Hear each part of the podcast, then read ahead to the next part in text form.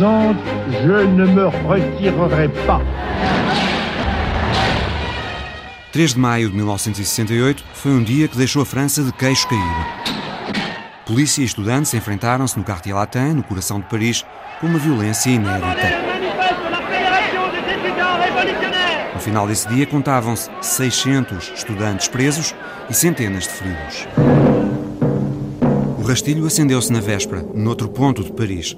Um estudante anarquista da Universidade de Nanterre, Daniel Cohn-Bendit, levava já mais de 40 dias a organizar ações de luta na faculdade, pela melhoria das condições de ensino, por mais liberdade para os estudantes e contra o poder autoritário, o capitalismo e o imperialismo americano. A 2 de maio, o reitor mandou fechar a universidade e ordenou que Cohn-Bendit e outros fossem a conselho de disciplina na Universidade de Sorbonne, no Quartier Latin. No dia seguinte, 300 estudantes, incluindo Cohn-Bendit, ocuparam o pátio da Sorbonne em protesto.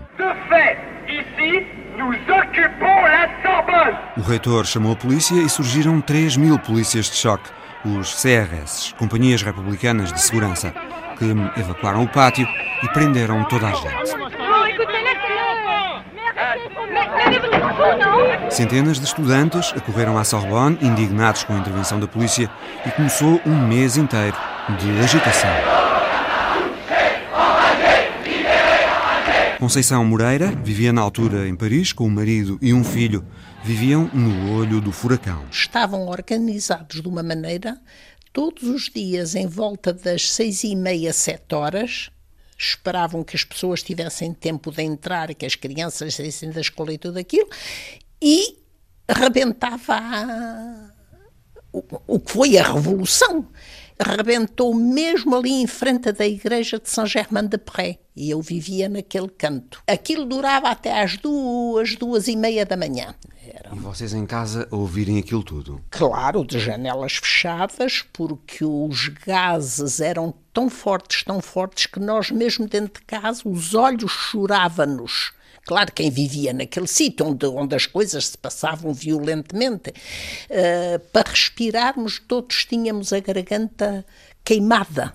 Isto era eu num sexto andar. Conceição não esquece as barricadas erguidas pelos estudantes. As barricadas eram feitas com coisas que eles apanhavam, mesas de cafés, coisas que traziam, árvores que deitavam abaixo, e depois de acabar a, a luta, como digo, normalmente paravam às duas da manhã. Vinham os carros da, da Câmara limpar isso tudo e meter o, o alcatrão. E de manhã, quando saía à rua, como se nada tivesse acontecido. Os vidros já estavam postos, os vidros, o chão arranjado, a vida tomava como se nada tivesse acontecido da noite. E é por isso que aquelas ruas uh, hoje não têm os paralelepípedos, os pavês. Não, pois não tem os pavês, tem o, o alcatrão, que vem de, de 68 e que foi uma proteção porque os pavês de facto eram uma, uma arma. Os pavês de Paris, onde enormes são, devem pesar, não sei, mas devem pesar mais de um quilo. Ah, claro que pesam mais de um quilo. Não é como esta pedra pequenina portuguesa branca. São, são pavês pelo menos 10 por 10. Via-se os pavês voarem. Os CRS apanhavam alguns, depois os CRS mandavam para os estudantes, mas claro, os estudantes eram uma massa. Entretanto, regressado de França, o marido de Conceição, Álvaro Moreira, conta-me num café de Mãe Martins, em Sintra, como os pavês apareceram mais tarde à venda em lojas de Paris. Fizeram depois uma fixação em madeira e vendiam lá, que era uma, uma lembrança do, do mês de maio de 68. Eles fizeram. Tinham aquilo a quanto? Ainda se lembra? Não, o preço não me lembro, mas sei que os antiquários ganharam um bocado de dinheiro com Antiquários. isso. Antiquários? Antiquários, vá lá. Sim. Ganharam algum dinheiro com os pavês, com as pedras da calçada. A família Moreira chegou também a abrigar em casa estudantes perseguidos pela polícia. Engofraram-se uns poucos dentro do prédio, uns subiram por uma escada, outros subiram por outra. Coitados, eles sentiam-se ali apertados pelos CRS, porque matracava forte. Eles, eles ficavam bem. bem. A prova é que aqueles deviam ter sido matracados, eles tinham a cabeça em sangue, a cara, escorria sangue ou caíram, eles não disseram que foram matracados, mas a gente via bem na rua, a polícia matracava-os com aquela, com o cacetete que eles têm, matracava-os e com força. Nisto a polícia bate à porta porque subiu atrás deles. E eu disse, vão ali para o fundo. Para o fundo, quer dizer, portanto, uma peça para ficarem escondidos. Abri a porta em grande à polícia e, e disse o que é que os precisam. E diz, não viu uns rapazes? Digo, não, não vi. Bom, foram-se embora e daí os, os miúdos ficaram descansados. O filho, Paul, que é hoje um reputado repórter de guerra da televisão francesa, tinha sete anos em 68, mas uh, lembra-se bem. Lembro-me da mãe, minha mãe sair o chouriço, enfim, para uh, dar de comer a eles. Já estavam muito chocados, não falavam, era o nome dele, do silêncio deles. E isso é a minha memória mais forte de, mais 68. Eu lembro dos meus pais dizerem: não digas a ninguém. Claro, nós, entanto que imigrantes, não queríamos, eh, não queríamos estar dentro do barulho, porque eh, não, não, não tínhamos as mesmas cartas que os franceses, não estávamos no nosso país. Mas é que nós dissemos: tu não contas na escola, nem contas a ninguém que tiveram os, os estudantes aqui em casa e que estiveram a comer que eu estive a tratar. Eu nunca soube porque é que eles abriram a porta, eu nunca realmente falei disso com eles, mas. Porque é interessante que os estudantes bateram em todas as portas, nenhuma se abriu. A única que se abriu foi a porta dos imigrantes portugueses, eh, com medo, com medo também de se atrever a ter opiniões no, na, em França, que não era o país deles, tinham medo de ser expulsos, enfim. E eu acho um ato de coragem forte ter feito isso. Uh, coragem é, é, agir se bem que se tenha medo. E, enfim, é uma coisa modesta, mas uh, que ficou em mim. Paul recorda-se também de como as coisas começaram a mudar logo em 68. O meu professor uh, de 67 e o meu professor de 68 eram como se fossem de dois planetas totalmente diferentes. A sociedade mudou, mais na forma que no fundo, mas mudou totalmente entre 67 e 68. O meu professor de 67, eu lembro muito bem, ele tinha um, um, um fato, uma gravata, tinha um ar muito estrito, uh, batia-nos, uh, estava muito ligado à disciplina e tudo. E no ano seguinte, que segue a 68, era um jovem com cabelos long, uh, compridos, uh, com, no, já não tinha fato, tinha um, uma camiseta vermelha, jeans parecia um hippie. Assim, foi assim de um ano para o outro. A agitação estudantil no Quartier Latin foi em crescendo até ao dia 10, quando aconteceu a Noite das Barricadas. Carros incendiados, montras partidas, as ruas descalças. Ficaram um rasto de destruição e centenas de feridos, entre polícias e estudantes. Prise d'assaut par les CRS, les barricades brûlent. Derrière chacune d'elles, les étudiants résistent avec tout l'acharnement de leur jeunesse et de leurs convictions. No dia 11, o primeiro-ministro Georges Pompidou cedeu, mandou reabrir a Sorbonne e admitiu a libertação dos estudantes detidos. J'ai décidé que la Sorbonne serait librement rouverte à partir de lundi. E a 13, há outro dia fulcral na agitação que se instalou em França.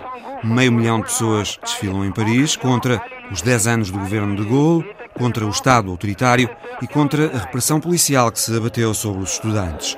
Participam professores, artistas, intelectuais e operários com as suas reivindicações próprias. É anunciada uma greve geral. No dia seguinte, os operários da Sud Aviation, uma fábrica de aviões de Bourgogne, em Nantes, sequestram o patrão e ocupam as instalações. Depois, param as fábricas da Renault. Em breve haveria 10 milhões de grevistas em toda a França. Era como se Portugal estivesse todo em greve. Foi a maior greve geral espontânea e selvagem do século XX. Selvagem porque não tinha o controlo dos sindicatos. As fábricas foram ocupadas, a França parou e começou a haver falta de tudo. Encontrou em Aulnay-sous-Bois, a meia hora de comboio de Paris, Maria José Sá.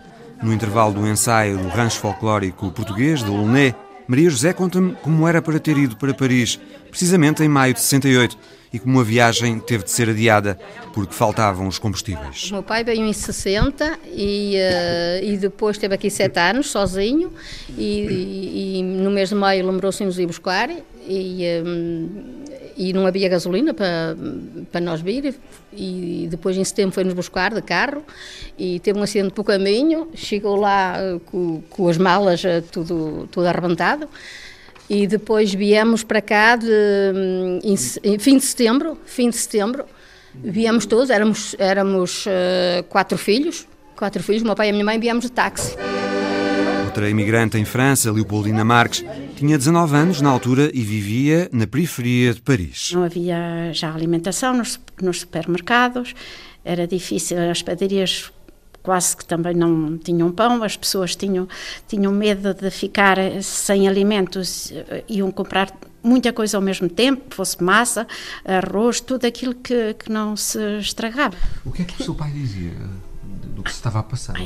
O, o meu pai dizia que aqueles nos dizia, sobretudo, vocês não saiam porque pode, pode ser perigoso, muito embora seja em Paris, mas pode vir para, também para tocar-nos a nós, vocês não saiam. O medo era grande, mas a curiosidade era ainda maior. António Pereira Marques, natural de Espite, em Orém, recorda como foi desafiado pelo patrão, um conterrâneo, a ir ver a guerra. O Manel, lá de Espite, que tinha a empresa, era mais arrojado do que eu. E ele disse, nós temos que arranjar maneira de ir e tal. Então éramos um grupo de jovens. E então eh, acabámos por optar, o grupo, por uma carrinha, uma caminhoneta eh, com a cabine onde ia o condutor, que era o patrão, e mais um indivíduo ao lado dele, e depois atrás na, na carrinha, mas a carrinha eh, toda sarapintada do, do, do cimento, sentaram-se à, à, volta na, na, na carrinha, e então um, um acordeonista a tocar boas músicas, portanto, era um bom acordeonista, sentado em cima de uns blocos ao meio da carrinha, epá, e lá vamos para a nossa... Ver o que se passava. Ver o que passava. Vimos bastante, vimos bastante. Uh, passámos a, naquela região da, da Sorbonne, do Cartier Latin. Aquilo era efervescente porque era muita gente e nós íamos com um certo receio. Mas esse Manel era muito afoito. A verdade é que uh, as pessoas ficavam, olhavam para nós, ouviam a música, e até queriam dançar, soltavam para cima do carro também connosco, ar, e não sei o quê e tal, e não tivemos qualquer problema. Foi uma, uma viagem agradabilíssima que fiz por Paris, numa guerra que para mim era a Guerra de Paris. Havia um ditado em latim e nós até acabámos por começar a cantar Uh, no regresso sobretudo, Veni, Vidi, Vinci, com uma música com o acordeão lá na meia, e a verdade fomos, Veni, Vim, vi, Veni, Vidi, Vi, e Vinci vencemos, porque conseguimos ver, ver o objetivo, e foi para nós uma, uma brincadeira, e para, para, para os uh, manifestantes também não foi mal, porque foi uma, uma diversão, uh, conviviam connosco, dançavam, batiam palmas, fomos muito aplaudidos. Maio de 68 teve uma dimensão violenta, mas também um lado lúdico importante. As manifestações de estudantes e as ocupações das fábricas pelos operários eram muitas vezes animadas por artistas como Dominique Grange, uma cantora que estava a fazer algum sucesso em França nos anos 60, mas que resolveu mudar de vida quando instalaram os confrontos no Quartier Latin a 3 de maio. Dominique tinha na altura 28 anos. Eu tinha um disco que estava quase a sair. Estava na rádio a promover o disco e de repente a emissão foi interrompida e ouvimos uma voz a dizer que a Sorbonne tinha sido evacuada, as forças da ordem estavam instaladas à frente da universidade, as aulas estavam suspensas e o reitor tinha chamado a polícia e que tinha havido desacatos, algo assim. Suite a des bagarre, je sais pas quoi. Tout le monde Foi toda a gente para o Quartier Latin. Mas eu não. Eu questionava-me, mas o que é que eu posso fazer por um movimento estudantil? Se me juntar, vou fazer o quê? Porque não era estudante. Euh, Acabei por resolver isso rapidamente porque podemos levar uma guitarra para qualquer lado e nunca estamos isolados. Aparece sempre alguém que te diz para cantares. Vas-y, chante. Dominique acabou por se envolver a fundo na contestação e escreveu quatro canções que ficaram para sempre ligadas ao maio de 68. La grève illimitée, Chacun de vous est concerné, À bas l'état policier e La Pègre, que escuto em casa de Dominique Grange, em Paris.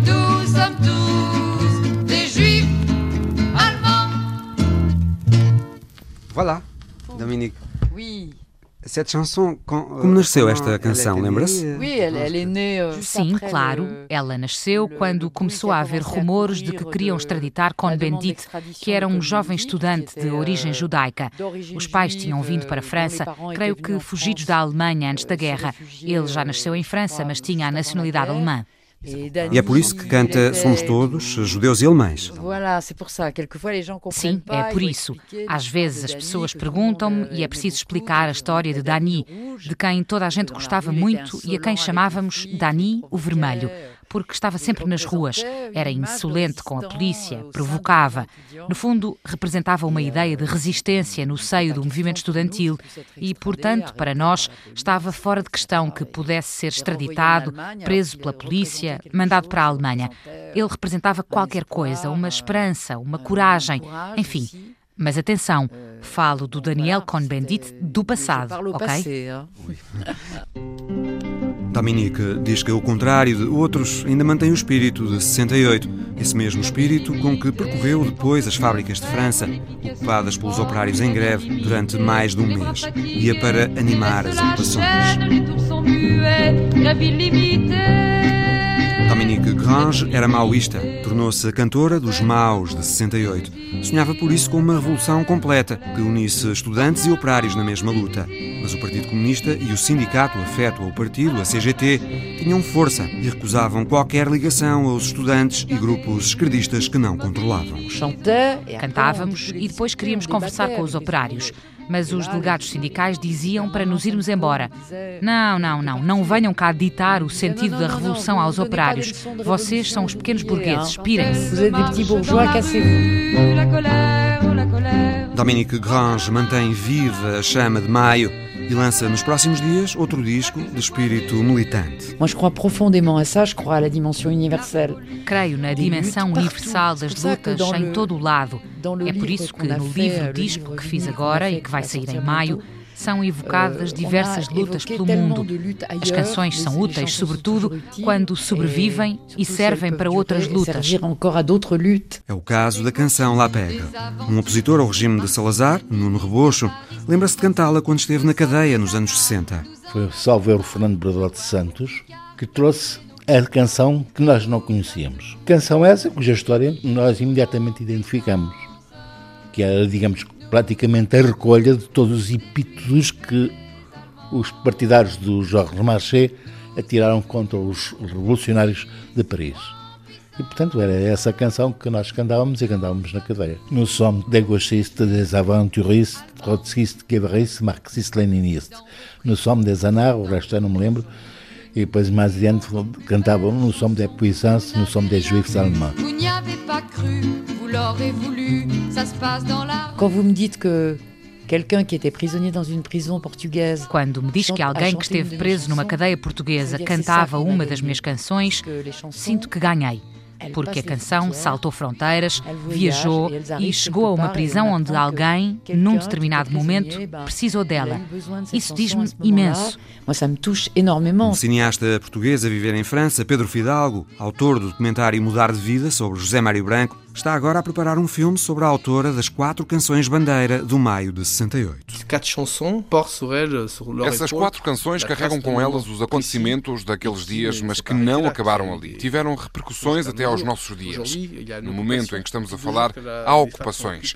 Há dois dias que as faculdades estão ocupadas. A Faculdade de Tolbiac, de Paris, está ocupada.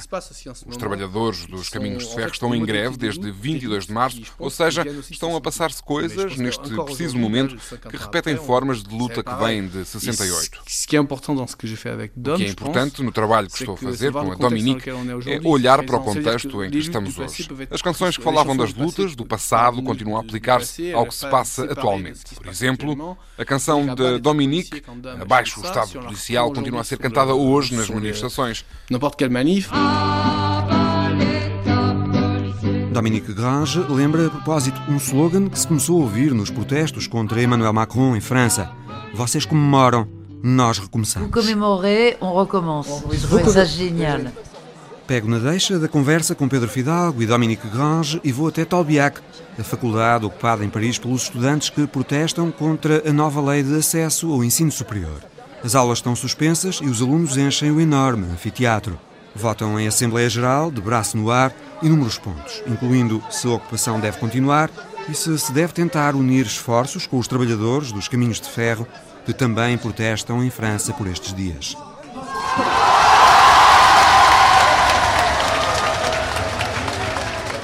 Rafael, membro de uma organização juvenil responsável pela ocupação de Tolbiac, explica porque é que os estudantes estão contra a lei que aperta a seleção à entrada das universidades.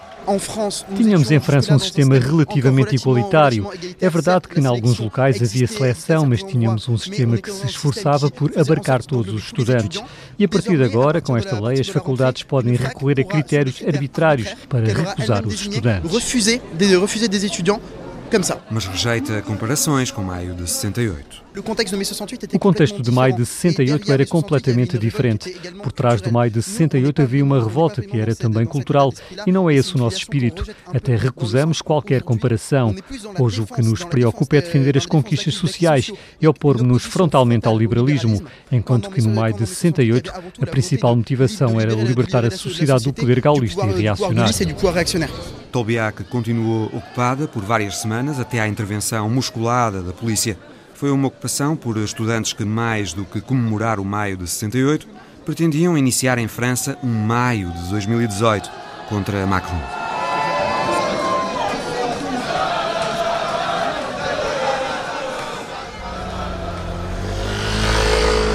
Neste mesmo dia, visito no bairro de Montmartre Romain Goupil.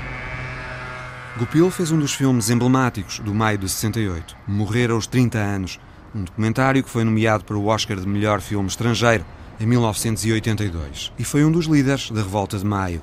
Mandou pedras, partiu montras, queimou carros. Estávamos sempre prontos para as manifestações e para os protestos e sempre a desafiar outros liceus para as greves. Éramos agitadores políticos.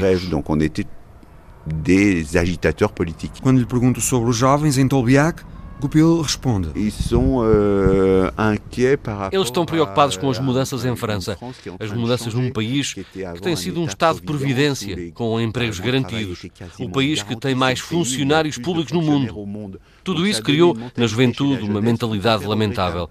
Vou encontrar um trabalho e vou ficar toda a vida garantido pelo Estado, pela segurança social. Mas isso mudou. Eles são como nós éramos. Euh, comme nous on était, comme des perroquets, à répéter euh, ça va pas, ça va pas, ça va pas. Papagaios que repetem assim não dá, assim não dá. Mas o facto é que eles estão fora da realidade como nós estávamos. Só que nós tínhamos um país em que nada tinha mudado desde o século XIX. Era um país com um funcionamento muito vertical e patriarcal. Uma França que tinha saído da Guerra da Argélia, com um serviço militar obrigatório de três anos, etc. Uma França onde havia censura, onde havia filmes proibidos e que só tinha um canal de televisão. Não tinha nada a ver com o que se passa hoje. Ouvimos-los agora dizer que era preciso recomeçar os acontecimentos de maio de 68. Bom, os jovens sonham como nós sonhávamos. Nós queríamos recomeçar 1917. Eles sonham recomeçar 68. L'agitation étudiante s'est manifestée à Paris. Romain Goupil tinha apenas 16 anos em 68. Politizou-se como todos os jovens franceses da época nas manifestações contra a guerra do Vietnã, que acabavam muitas vezes em confrontos com a polícia. Daniel Cohn-Bendit era o rosto da revolta dos mais velhos, os universitários. Goupil liderava a luta dos mais novos, os estudantes do secundário se connaissait, on avait fait des meetings ensemble 9 mai. Conhecíamos-nos. Tivemos reuniões juntos no dia 9 de maio. Eu era muito novo, ele era um pouco mais velho. Víamos-nos, mas não pertencíamos ao mesmo grupo político. Ele estava com os anarquistas e eu com os trotskistas. E os grupos não se falavam muito entre si. Tornámos-nos muito amigos em 91, por altura da crise de Sarajevo. Depois disso, ficámos sempre muito próximos. Romain Goupil prepara-se para estrear na televisão francesa um novo filme, A Travessia, um documentário em que atravessa a França de les a les, juntamente com Cohn-Bendit, para ver como está o país 50 anos depois de 68. Um portrait très long de duas horas e demie. Acaba por ser um longo retrato da França atual, com duas horas e meia. De vez em quando falamos os dois, eu e o Dani. Apenas falamos uma vez de 68. Falamos do que vamos vendo da França atual. E o que é que viram da França atual? Vimos uma França onde as pessoas estão muito mais em paz, muito mais tranquilas do que se pensa. Quando analisamos as estatísticas, vemos os jornais ou a televisão, uma França bem menos angustiada que há 4 ou 5 anos. Há qualquer coisa que mudou neste país. Mas há uma França que vota em Marine Le Pen. É uma França tranquila? Não, não, même ils sont, ils sont inquiets pour leurs enfants. As pessoas estão inquietas por causa dos filhos. Na realidade, ao fim de 15 ou 20 minutos de conversa, percebe-se que não estão inquietos por causa de si próprios. Estão ansiosos com o futuro. Têm medo dos estrangeiros, têm medo dos outros, têm medo de tudo. Medo do que vêem na televisão, do que vêem no mundo e que não corresponde ao seu velho mundo. A ideia do filme foi sua? A ideia foi minha e do Dani. Pensámos em atravessar a França em vez de mergulharmos em arquivos a ver fotos velhas. Pensámos em ver o que se passa hoje, em 2018, 50 anos depois. Que país temos? Este antigo agitador de 68 tem agora esta visão distanciada sobre o que se passou há 50 anos. Sonhávamos voltar a 1917. Era uma coisa completamente louca. Queríamos ser mais poderosos que o sindicato CGT e que o Partido Comunista. São as ilusões da juventude. Nunca os americanos iam tolerar que a França se tornasse numa democracia popular. Nem nunca o Kremlin aceitaria que a França tivesse um governo da esquerda revolucionária. Impossível. Foi tudo liquidado pelo Partido Comunista, CGT e pela polícia. Não era possível impossível mudar nada. C'était impossible de changer quoi que ce soit.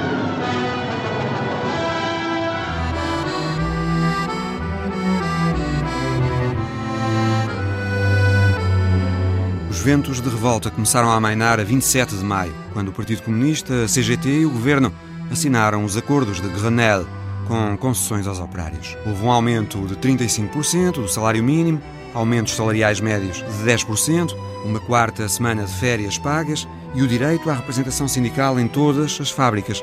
Mas houve resistências, porque muitos operários queriam mais, como lembra Dominique Grange. Havia operários que choravam ao regressar ao trabalho, que rasgavam os cartões do sindicato, que diziam: ganhámos umas migalhas, mas nada mudou nas nossas vidas.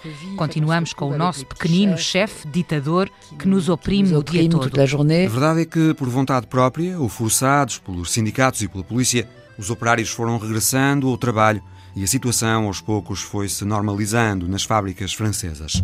O presidente de Gaulle recusou admitir-se. Dans les circonstances présentes, je ne me retirerai pas. Convocou eleições e acabou por ganhá-las no final de junho com uma maioria inédita para o gaullismo. Deux semaines plus tard, les élections législatives consacreront le raz-de-marée gaulliste et une défaite humiliante pour la gauche. Mas então o que ficou do maio de 68? Desde logo os slogans eternos: é proibido proibir, a beleza está na rua, a imaginação ao poder, as praias sob as pedras da calçada.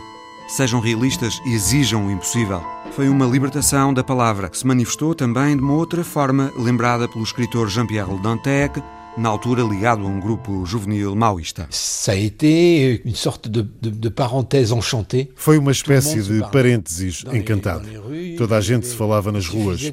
Bastava parar em algum lado e começar a falar, e imediatamente se juntava à volta um grupo que começava a discutir. Era uma coisa extraordinária. Les gens commençaient à discuter une, une situation euh, euh, assez extraordinaire. Houve também as cedências aos operários, que só foram sendo incorporadas na lei nos anos seguintes, mas houve, acima de tudo, mudanças sociais profundas. Romain Goupil tem esta opinião. La vraie, vraie euh, victoire de 68. A verdadeira vitória de 68 foi o feminismo. Antes as mulheres tinham que pedir autorização aos homens para abrir uma conta bancária. O aborto era proibido, os salários nas fábricas não eram iguais e isso não estava na lei. E as mulheres não deviam trabalhar, deviam ficar em casa a cuidar dos filhos. Era muito retrógrado. E 68 mexeu com isso. Mudou tudo. Mudou como nunca em 100 mil anos. Ça a changé tout comme ça n'avait jamais changé depuis 5000 ans. Le Parti communiste. Outro antigo militante maoísta, muito ativo em 68, Serge Joly, evoca aquele que considera o principal legado político de todo o movimento, o fim do Partido Comunista francês. O Partido Comunista e o sindicato CGT, que eram os representantes da transformação da sociedade, perderam a legitimidade em 68. Eles estavam contra 68 e tentaram impor os acordos de Grenelle, que foram recusados em todas as empresas. É certo que depois dos acordos houve o regresso ao trabalho, porque a polícia forçou isso, as pessoas também já estavam cansadas, etc. Mas houve a deslegitimação do Partido Comunista e a machadada final foi a Primavera de Praga. A repressão comunista da revolta de Praga em agosto desse mesmo ano foi o fim do Partido Comunista francês. Un quotidien français s'impatiente. Serge Joly fundou mais tarde o Libération e foi o diretor do jornal durante mais de 30 anos. O Libé nasceu para ser o eco de uma sociedade nova, em transformação, impulsionada pelo maio de 68. Quando criámos o Libération em 73, no pós-maio de 68, foi porque os franceses tinham vontade de participar na criação de uma sociedade nova, de uma forma autónoma, independente do poder político. E havia uma vontade do poder político de asfixiar isso tudo. Fizemos um jornal para falar dessa atualidade. O Libération queria tornar essa sociedade visível, consagrando um jornal diário inteiro a uma atualidade que nos outros jornais era tratada apenas com notícias breves.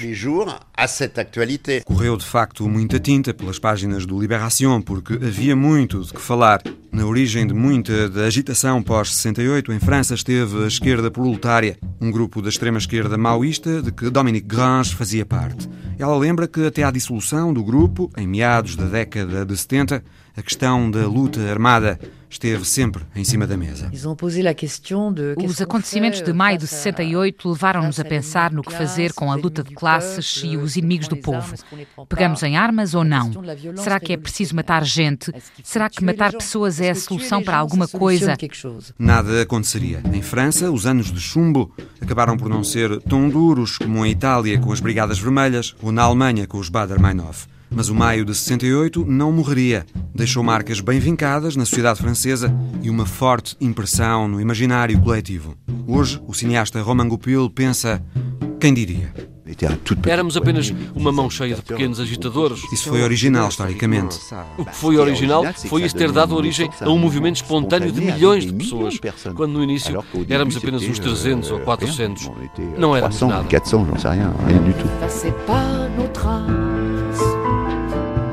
qu'un jour en passant,